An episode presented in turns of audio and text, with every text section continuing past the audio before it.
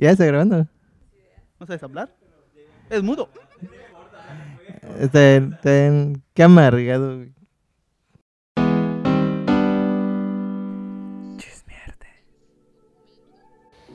¿Qué onda? Bienvenidos a otro capítulo de Chismearte. Y hoy estamos celebrando que este es el penúltimo episodio, va a ser el penúltimo episodio. Ya estamos en la... temporada. De esa temporada, sí, ¿verdad? Porque me faltó decirlo. Porque ya nos van a correr. ¿no? Porque había venció nuestro contrato. Ya se acabó la hora del sitio. Bueno, eh, y hoy, para conmemorar que ya llevamos casi seis meses en esta chingadera, están conmigo Alexis Álvarez. Alexis Álvarez, ¿cómo estás? Hola, ¿qué tal? A todos y a todas. Alana, Bienvenidos una vez más. Alana Osorio. Hola, hola, buenas, buenas. ¿Cómo están? Y este soquete que apesta, ¿cómo se llama? Mauricio. Padre, ¿no? El intendente. El ¿Qué? El superintendente. Superintendencia Mauricio Silveira. ¿Cómo estás, Mauricio muy Silveira? bien. ¿Puedo Silveira saludar- Gaming. Puedo saludar a nuestros seguidores de Homum Sí, y a la persona que hizo mis click en Inglaterra, en Reino Unido. sí, claro. Muchísimas gracias a, los, a la persona de Reino Unido que se equivocó de podcast y, escu- y nos escuchó. Y pues, no, eh, yo le dio click. Ajá, bueno, al menos le dio kick pasó, paseó por su cabeza. ¿Qué es esto de chismearte? Bloqueable. Después nos bloqueó. Eh, pues ya vamos a hablar sobre el tema que nos concierne hablar el día de hoy, que es el hiperrealismo. ¿Mm? ¿Qué es el hiperrealismo? ¿Qué es el hiperrealismo? ¿Tú sabes qué es el hiperrealismo, Lana? Buena pregunta. Alexi, ¿tú sabes qué es el hiperrealismo? No. Te veo cara de que estudias Paso. mucho. ¿Qué es el hiperrealismo? Paso, paso. ¿Qué pasas, güey? ¿Qué es esto? Aquí leyendo sus notitas. Tú explicaste antes de comenzar a grabar algo así muy interesante. ¿Qué ¿Lo cómo puedes volver a explicar? Ah, es que para eso, primero tenemos que hablar un poquito del contexto en el que surge Ujú. este. Bueno, el hiperrealismo es una técnica en la que se busca adquirir una gran cantidad de detalle en la imagen. Y la imagen, pues, netamente eh, vuelve, se vuelve como que se envuelve más bien en algo técnico. O sea, se centra muchísimo y demasiado, creo que completamente en lo técnico. Y es cuando pues, surge el hiperrealismo, pero surge a raíz de que en el, en el siglo XX, en los años 60, alguien dijo, pues ya mucho de la abstracción y mucho de las fotografías, vamos a... Fueron vamos- muy extremistas. Ajá, dijeron, oye, pues, ok, ya, ya hay mucho fotógrafo, pero pues quiero demostrar que yo pintor puedo pintar, o sea, puedo Tener también tener una calidad. una calidad mejor, mayor a la de la fotografía. Y como pues ya me hartaron los abstractos, ya me hartó Basquiat. No, no, todavía no había Basquiat para ese entonces. Eh, pues dijeron, pues vamos a empezar a hacer un hiperrealismo, ¿no? Pero entonces les pregunto, ¿ustedes conocen el fotorrealismo? ¿Conocen el fotorrealismo? ¿Saben qué es el fotorrealismo? Según yo es lo mismo. ¿no? O sea, es similar. Es- Ah, es variante del hiperrealismo. Va por el. Literalmente va, va de la Va mano. Sí, vaya. realmente lo que buscan las, que, las personas que hacen el fotorrealismo es que sus imágenes, sus pinturas, se parezcan a las de una fotografía. Ok, sí, en realidad es buscar que la imagen se vuelva como una fotografía. Ahora, la diferencia con el hiperrealismo, que no necesariamente esa fotografía, o sea, que se parezca a una fotografía no, nece- no significa que tenga una calidad extrema, que es lo que busca el hiperrealismo, ¿no? Pero pues sí hay casos De hecho, es, un- es muy borrosa la línea que te lleva a, a- a distinguir entre hiperrealismo y fotorrealismo. Ahora les voy a lanzar una pregunta. Ustedes cuando ven una obra hiperrealista, ¿qué es lo que piensan? Da miedo. ¿Por qué da miedo? O sea, da, da miedo el, el realismo con el que plasman este, la figura humana. O sea, generalmente es figura humana la que, la que plasman, ¿no? A veces son personas eh, con grandes cabezas, este, pero son realistas. A veces este, son, O sea, muy detallista, dices. son muy detallistas, son bebés que, o sea, eh, eh, Bebés. no pensarías verlos así.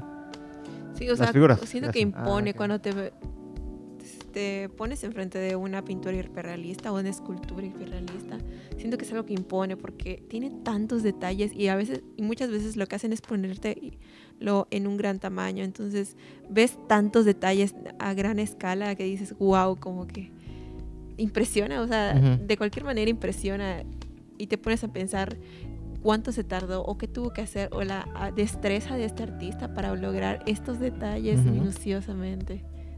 ¿Tú qué piensas cuando ves una obra hiperrealista? Pues como lo mismo que dijo Lana, o sea, obviamente te impresiona porque normalmente están hechas en, en grandes medidas, tanto esculturas como pinturas. Pero para mí solo es como, o sea, si, si dices, ok, obviamente tuvo que dedicarle demasiado tiempo, el detallado es increíble y se ve real, ¿no? Que es el, el- es, el, es el chiste, ¿no? Es lo final que quieren lograr. Pero también digo, pues, ¿y qué más? O sea, solo se- sí, está bien, o sea, todo está bien técnicamente, está chido. Pero, ¿qué más? O sea, Es que igual hay un punto en el que si lo comparamos con una obra conceptual que nos lleva a un discurso, a un análisis, y luego lo comparamos con una obra hiperrealista, dices como que a una le falta discurso y a la otra le falta estética. Y a la otra le sobra- es- como que hay un discurso. punto, un punto de equilibrio hasta dónde, hasta dónde termina la parte estética y puede empezar también un discurso porque el que tengamos una obra impresionante, hablando Pero- de la cuestión estética, de, de una calidad, de un detalle técnico, siento que tampoco le quita esta parte de, de un discurso. Pero ¿a qué te refieres con estética? O sea, can- porque parecía que cuando dices estética te refieres a que le Que falta solamente sea belleza, ¿no? Ajá. ¿A eso te refieres? ¿Que le falte belleza? Porque pues ya la estética no, no sería netamente eso. Eh, hablando de, de estos detalles, cuando un, un pintor, un artista realiza una de este tipo de, de obras, pues de alguna manera logra un detalle en el que, claro, una cualidad estética no se basa únicamente en la belleza, y si nos ponemos a hablar de belleza, tenemos que hablar también de una época a la que corresponde esta obra en la que fue realizada. Entonces, hablando, en ese, hablando de los detalles, de la impresión que te da visualmente, no es lo mismo que te da una impresión visual, una obra conceptual. Ujú, Ok, sí, porque igual podrías pensar que, o sea, en los 60 no es como que no haya existido el arte conceptual, no es como que no haya existido el, el arte objeto. ¿Ves? Porque pues Duchamp pasó como 30, 40 años antes. Sí. Entonces sí podrías sentarte y comparar desde ese entonces una obra conceptual con una obra hiperrealista. Ahora pues, eh, cuando pensamos en una obra hiperrealista, pues no necesariamente nos pensamos en una en una pintura. Aunque ahora que lo recuerdo, igual otra diferencia del hiperrealismo con el fotorrealismo es que tanto es la necesidad del fotorrealismo de que la imagen parezca una foto, que las mismas texturas tienen que ser eh, tienen que tener un acabado completamente liso para que parezca una fotografía, parez- para que parezca una impresión a papel. Entonces es otro detalle que podemos tener.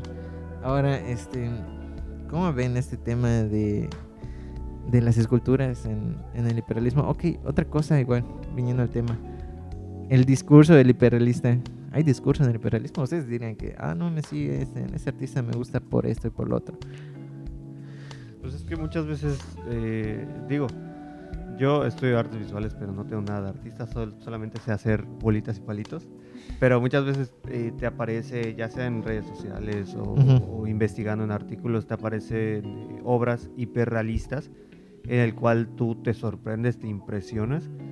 Pero siento, bueno, desde mi punto de vista, creo que es solamente copiar la realidad eh, o reproducir la realidad eh, sin llegar a, a- un discurso como tal, porque pues lo que estás haciendo es tan detallado y, y tan, ah, no sé, tan parecido a la realidad que pues, no necesariamente tiene que tener un discurso, pero, pero sin embargo, eh, cuando, cuando yo estaba investigando sobre las, las, las- las obras escultóricas y todo esto de, de hiperrealistas, eh, vi que sí, es verdad que muchas no tienen un discurso, pero otras eh, son temas cotidianos, entre comillas, los que, los, los que plasman, pero ahí mismo en la cotidianeidad hay una crítica pues, a, a- a- al- a la sociedad de consumo y todo eso. Entonces, depende de cómo lo veas, o sea, depende de, de- de- de qué quieras ver, si quieres ver algo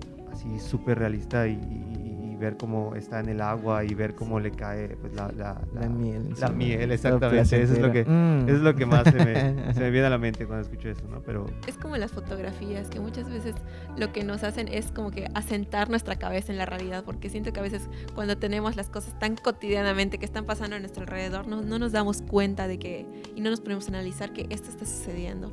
no hacemos conciencia de lo que tenemos. Y ya que lo vemos en una pintura, en una obra, ya es cuando decimos, ah, chinga, como que esto sí lo tengo aquí a mi alrededor. Cuando, como cuando vemos un paisaje, muchas veces pasamos por las carreteras y vemos árboles y vemos el, el cielo, pero decimos, ah, ya es algo tan cotidiano que, que ya no lo apreciamos hasta que vemos en una pintura, en una fotografía, en una escultura, tanto detalle, decimos, ah, o sea, esto, esto realmente lo tengo a mi alrededor. Pero entonces yo creo que no sería como una carencia de, de discurso. Yo más bien creo que... O sea, no creo que no haya discurso, más bien creo que hay discurso, pero creo que es un discurso muy corto, ¿sabes?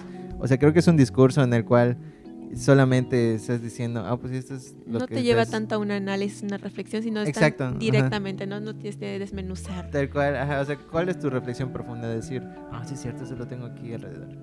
Y ahí acaba el Pero pensamiento. Ahorita una duda que me surgió de lo que hablaba Lana es este si bien en la fotografía por ejemplo tomando como ejemplo la foto que no me acuerdo cómo se llama que es la niña que está creo que si no en África que tiene como un, un- no es un cuervo es un Sopilote. Pilote. un sopilote una vez atrás de ella no es una foto muy famosa que, como dicen, no refleja la realidad y dice que, pues, esa, no refleja cómo, qué se está viviendo y cómo se está viviendo en esa zona del, del mundo, ¿no? Específicamente. Y al fin y al cabo la fotografía, pues, captura la realidad, no la modifica, no se puede alterar. Al menos en, en- en términos generales, di- digamos, ¿no? Pero, eh, ¿no creen que si, por ejemplo, esa misma fotografía, esa misma escena que tiene la fotografía, si hicieran hiperrealismo, le quitaría esa parte de, como que ya no es es- esa, esa captura de la realidad, sino es una representación de la realidad y ya como que no tiene como tanto, copia, ¿no? como le quita como ese, ese peso que tiene la fotografía, porque ya no es algo real, entre comillas, sino es alguien que Sí, produjo. O sea, no es capturar la realidad, sino re- eh, representarla. Sí, pero, o sea, eh, como es, verdad, es, es verdad porque pues la, en la fotografía sabes que pues, fue un momento espontáneo. O sea, eh, eh, tú, tú, tú ves la fotografía y, y- y te pones a pensar en lo que pasó antes y en lo que va a pasar después. En cambio, si es una escultura eh, hiperrealista, pues este, sabes que es como una copia, como, Ujú. como lo que decías, una copia de la, de la fotografía. Entonces no va a generar el mismo impacto como tal. Tal vez vas a poder verlo pues eh, en, en- alrededor, vaya, si es una escultura y la estás viendo personalmente, la vas a poder ver alrededor, que eso no lo podrías hacer en una fotografía, a menos que la animes en 3D, pero bueno, esa es otra. Oh, que eso nos lleva, nos lleva a otro punto, pero lo tocamos después. ajá. Y, este, y con, con respecto a las esculturas hiperrealistas, eh, hay, un, hay, hay un escultor que se llama Duan Hanson, que sus esculturas son como la crítica a, a esta sociedad de consumo que decía, que por ejemplo hay una persona y están con un carrito de súper, ¿no? O sea, con un carrito de súper que, que- que está súper lleno, está repleto de comida chatarra, de comida a veces que pues, no se necesita, tiene, tiene ya, ya- ya viste que ahí la parte de abajo de los carritos también tiene para, Sí, sí. para llevar, también está lleno eso, la parte donde se supone que llevas a los bebés también está lleno. Entonces, eh, o sea, verlo plasmado así es como que te sorprende porque dices, oye, es verdad, a mí me ha pasado eso. Sí. Sí, eh, en realidad yo creo que pues termina siendo redundante el discurso, porque sí es cierto, haces una, una crítica al consumo, pero pues Es como que muy limitante, ¿no? O sea, Eh, es eh, como que ajá, lo que estás viendo es... es- te- es- termina es siendo, eh, sí, en- netamente, meramente algo cerrado en sí mismo. O sea, la idea en sí no es como que, no es como que las obras, una obra hiperrealista y otra hiperrealista y otra hiperrealista tengan un discurso distinto, sino que ambas tienen, o sea, todas en general manejan un discurso igual, similar. Yo, yo creo que sí, igual, porque no puedes pensar en, en, que no hay, un, hay algún otro discurso que no sea el de, oye, pues vamos a, a vamos a ser mejores que la cámara, vamos a ponerle más detalle, más detalle, más detalle, más detalle. Porque al fin y al cabo es lo que, lo que quieren. Entonces, si quieres más detalle, más detalle, más detalle, tu discurso no termina siendo otro que más que cuentas- el poner el detalle. Muchas veces la- los que se dedican a hacer esculturas o pinturas hiperrealistas es tomada realmente de una fotografía que fue originalmente realizada. Sí, exacto.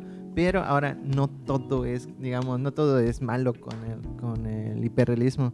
Porque entonces tenemos artistas como Ron Mueck, que este cabrón, pues si ves la, la pinche obra que se manda en donde es un... No niño, pero sí un... O sea, no un Un niño... recién nacido. Es un recién nacido. Infante. ¿Ya? Y ves, o sea, la escena tal cual como si hubiera recién salido, el- pero pues está Sí, a inmensa la gran obra. escala. Exacto, o ves a un güey eh, como que está hecho bolita en depresión, enseguida sientes la expresión y tú dices, ¿cómo una cosa hiperrealista sí puede tener expresión? ¿Ya? No necesario, o sea, sí, Juegan eh, con nuestros sentimientos realmente. es que es exactamente eso. Ok, si no recuerdo... Pero igual juega con el formato al fin y al cabo. O sea, sí, sí Es hiperrealista en, el- impacta en lo que representa, grande. pero no es totalmente realista en cierto sentido porque el Ajá. tamaño no es real al fin y al Sí, cabo. O sea, es que yo creo que cuando ya hablamos del discurso, en este caso, o en este caso con, lo- con los los discursos se, po- se podrían mover entre, en- es un discurso, digamos, algo filosófico, algo argumentativo, o sea, donde pones una cuestión lógica, que trates de evadir las falacias, donde veas una verdad, digamos, bien escalonada, o sea, bien puesta, sustentada. Y pues por el otro lado también tienes una parte, digamos, eh, persuasiva en la que tratas de recurrir a las emociones de las personas. Entonces cuando ya puedes pensar, en, en ese caso de Ron Mueck, que ya no recurre a, a un, ok, quiero ser mejor que la fotografía o mejor que la realidad misma, sino que ya quiero que se exprese algo, la posición en la que está la persona, la expresión que tiene esa persona, dices, ah, no. Y una, característica, así", una característica de estas obras es que realmente nos cuentan una historia. A partir de que nos cuentan una historia, porque nos ponen escenas, escenas que conocemos, escenas de un bebé que están naciendo, que todo el mundo sabe cómo nace un bebé, escenas de un viejito ya en las- sus últimas et- etapas Sí, de exacto. vida. Son, son situaciones que nosotros tenemos en la cotidianidad. Y, De un hombre en el hospital, o sea. Y eso obviamente nos va a recordar a una historia, a una persona en específico y va a jugar con nuestros sentimientos porque nos va a representar algo que nosotros ya vivimos. Sí, exacto. O sea, es, es algo persuasivo porque ya recurre a tus emociones. Ya no necesita llegar a un discurso profundo. ¿ya? Es más algo que intuye tus emociones. Y una vez que ya tus emociones, tú generas el discurso. Al final eh, es como todo, el arte pues es muy eh, subjetivo, o sea, dependiendo de, de las experiencias que hayas vivido o de, O- si, has, si has tenido algo parecido a lo que, lo que estás viendo, ya sea una escultura, pintura, fotografía, lo que sea, de, de- hablando en general, ¿no? Ujú. Eh, pues eh, eso te va a, a hacer sentir una, una cosa diferente a, lo que vaya, vaya a sentir otra persona. Pero, ok, ahora vayamos en. Movámonos un poco de, de campo, porque estamos hablando quizás mucho de, de lo clásico, de la escultura y la pintura. Tenemos nuevas vertientes en el hiperrealismo, tenemos la animación en CGI y tenemos ajá, lo que son los modelados con CGI. Y en los videojuegos, ¿cuál es el punto de. ¿Por qué de pronto dijeron cada año vamos a actualizar el FIFA para que se haga más realista? será más guapo el bicho. para que se haga más Para que guapo. se vea el sudor. Ah. Que. Sí, creo que es bueno, más o menos similar a lo que acabamos de decir, de, de transmitirnos y llevarnos a un discurso más cercano, sin tanto análisis, porque al fin de cuentas de todo esto es para... Se utiliza en videojuegos, en películas, y es para un entretenimiento, para llevarnos, sacarnos de nuestra realidad instantánea Y y, meterte a llevarnos otra a realidad. otra realidad con un discurso que ya vivimos, que ya conocemos. Ok. La cosa es que no creen que termina siendo como un reflejo. am, o sea, es como un reflejo que tienen los artistas, involuntario a ellos, obviamente, en el cual tienen como que esa necesidad, digamos, superficial de representar las cosas lo mejor posible para que se vea lo mejor posible, para que se vea bello. O simplemente que tenga una carga estética positiva. No tanto algo gore, no tanto algo... Bueno, Ron sí maneja cosas gore. Bueno, no tanto, pero sí cosas incómodas. Pero por el otro lado, la gran mayoría de artistas que son hiperrealistas sí manejan esa sensación como que, ah, pues quiero hacer lo que sea bonito y que digan, ah, este güey está bien loco con el pincel, ¿no? Cuando vemos en este caso de, la, de las actualizaciones en videojuegos, yo creo que hay una ruptura igual de, de actualmente. Si comparamos los gráficos que te ponen Xbox o PlayStation con los que te pone Nintendo, donde Nintendo maneja algo más caricaturesco, Pero apuntan a cosas diferentes. Lo que pasa es que depende, o sea, en el, en el ámbito eh, de, de los videojuegos depende mucho eh, de, de la historia que va a contar, depende de, de, pues cómo, cómo es la jugabilidad, ¿no? De, del mismo. Muchas veces eh, puede tener así la, los- los- la- la mejor captura de movimiento o el mejor eh, uso de, de- de- de- de ese, de ese método y así se ve súper realista, pero a veces carece de una historia. Ujú. Eh, y, y, pues es lo, lo- lo- lo importante aquí, ¿no? O sea, cómo nosotros vamos a disfrutar el juego va a depender de, uno, los gráficos y dos, pues la, la- la historia. Sí, y creo que esto depende igual mucho de, como tú mencionas, tanto de la historia, pero también de una necesidad por parte de los artistas y de la misma sociedad que, los cons- que consume este, estos gráficos por una perfección a través de... Y el artista te lo da a través de eh, mejoras a través de las sombras, el detalle. Puede ser que no es un personaje como una persona física, pero es un personaje que sabemos que es ficticio. Pero te lo hacen tan realista a través de sombras, los detalles del pelo, los detalles de- en la piel, los poros, todo eso, que te hace parecer que realmente es un personaje que existe en la vida real. Exacto. Entonces ya es como una pequeña tendencia de sí, a, a esta perfección. Yo, yo sí diría que es algo superficial. Ya es netamente algo superficial, pero pues igual hay como Pero una superficial donde, o sea, en O sea, juegos. eh, sí, o sea, en hacerlos mm, lo más apegado a la realidad posible. Quizás Pues- hay esta tendencia curiosa, permítame, a lo que dice Al- Alana, de meterte en una realidad, a otra realidad, pero es una realidad similar a la que estás, ya sabes. Quizás eso te permite igual, en el caso de los videojuegos, sentirte más apegado a la historia que estás, que estás desarrollando, que estás viviendo. Pues sí, o sea, sí. Supongo que el último fin de las empresas o los desarrolladores, lo que sea, es este. eh, pues hacerte creer que es de verdad lo que estás jugando. Sabes que digas, ok, sí, esa. A lo mejor mi Zelda que estoy jugando acá en mi, en mi Switch no es obviamente lo más realista del mundo, pero dentro de su propia realidad está bien. O sea, es, es creerte que es una nueva realidad al fin y al cabo. Hay otros juegos que apuntan a sí ser muy eh, eh, eh, similares a la vida. Para que tú te creas que es de verdad lo que Sí. estás viendo, ese es el último fin. Y ahorita me, o sea, que me viene a la mente cuando dijiste lo de la realidad, meternos en una realidad y es real porque ahorita ya está en esos lentes donde te metes y hasta las Ajá, sensaciones sí, puedes tener, incluso en el cine, vas al cine y hay salas donde El 4D. el 4D donde te meten, no sé, que si son los efectos especiales donde te tiran agua o se mueve el asiento, te hace presión. Ya, ya nos buscan esas grandes empresas meternos en otras realidades por completo, a través de la parte sensorial y no solo visual. Claro.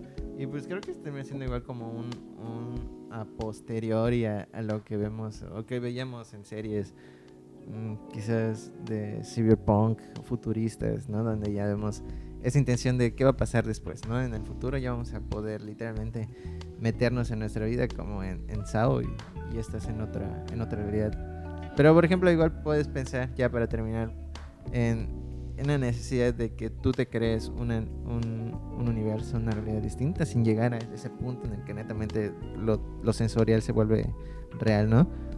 Por ejemplo, Love, Dead and Robots. Hablábamos hace un rato de Love, Dead and Robots. Y Love, Dead and Robots tiene como que una carga muy reflexiva. Y en su gran mayoría de, de los cortometrajes manejan una animación cercana a lo que es la realidad. Sí, para quien no lo ha visto, esta es una serie de Netflix que va contando varias historias futuristas realmente, Ujú. pero tiene unas escenas gráficas de una calidad impresionante. no todas son reali- hiperrealistas, pero manejan un, un discurso, digamos, eh, o sea, reflexivo. Sí, sí te ponen como que escenarios donde pasan Te cosas hipotéticas. futuros. Hay uno donde una gelatina, una gelatina, un, un yogurt empieza a dominar el mundo y de pronto crea la, la sociedad perfecta este yogurt y el yogurt dice, pues ya, ya me harté de ustedes, me voy a otro lugar y deja a los humanos viviendo aquí y todo se vuelve un caos después de que se van. Entonces, en- ah, otra cosa curiosa que no sé si lo habían pensado, pero igual hay una... El hiperrealismo no solo se ve en lo visual, que pues lo visual ya habíamos dicho que es como que el sentido principal del ser humano, sino que también se refleja o, o lo podemos ver en, en la literatura.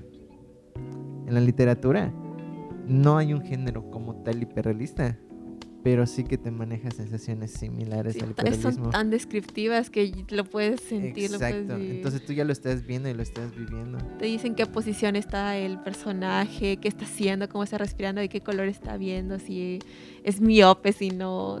Exacto, los sonidos. Cuan- Cuando en, en el cine hablamos de los sonidos, los efectos de sonido son una sensación hiperrealista en base al audio. Entonces tú ya estás entendiendo. Hasta en los audífonos que ya te venden, no sé si giras o doblas la cabeza, ya te da esa sensación de que estás escuchando en vivo a la Ah, banda. Eso no, lo- no lo vi. Ah, O sea, sí. Yo me Ah, acuerdo no sé. cuando, cuando salió eh, aquel audio de El Barbero, ¿Cuál? que te ponías los El audífonos. Ah, ok. y no, el barbero. te ponías los audífonos y, y- y, o sea, era una escena así cotidiana de que entrabas a, a una barbería y te, te decían está ocupado, no sé qué, o sea, todo estaba en inglés porque era el, el principio. Me imagino que ahorita ya está, ya está traducido, pero este, o sea, llegabas y te decían cómo quieres el corte, que no sé qué, y, y tú, la manera de, de- de- de experimentarlo mejor era, o sea, estando En una solo, barbería. no, no, en una barbería. No, estando solo y este y, y con los ojos cerrados, ¿no? Para que puedas Ajá. imaginarte que, que la tijera que está, que está de tu lado derecho o, o que, o que está de tu lado izquierdo la máquina, ¿no?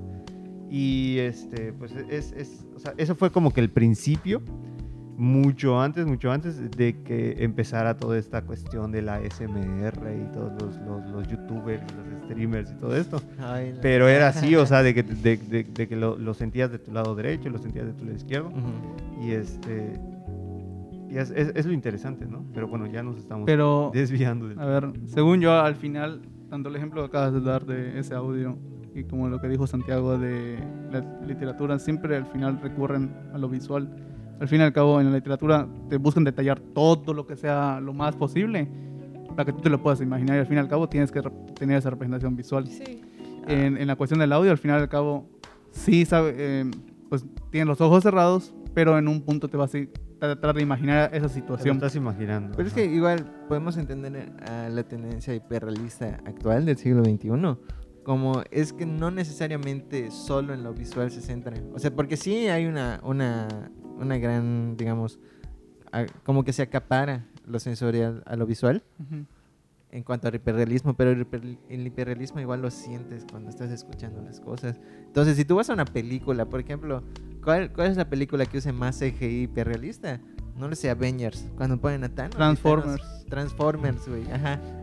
Pones, pones un, un pinche camión ahí que habla y se transforma y la chingadera y ponen, te ponen todos los sonidos posibles que puede tener un camión que se transforma que si la bisagra, que si la- el mofle, de, de pronto suena el tirinini del, del, del camionero en, en la Es voz de. Optimus.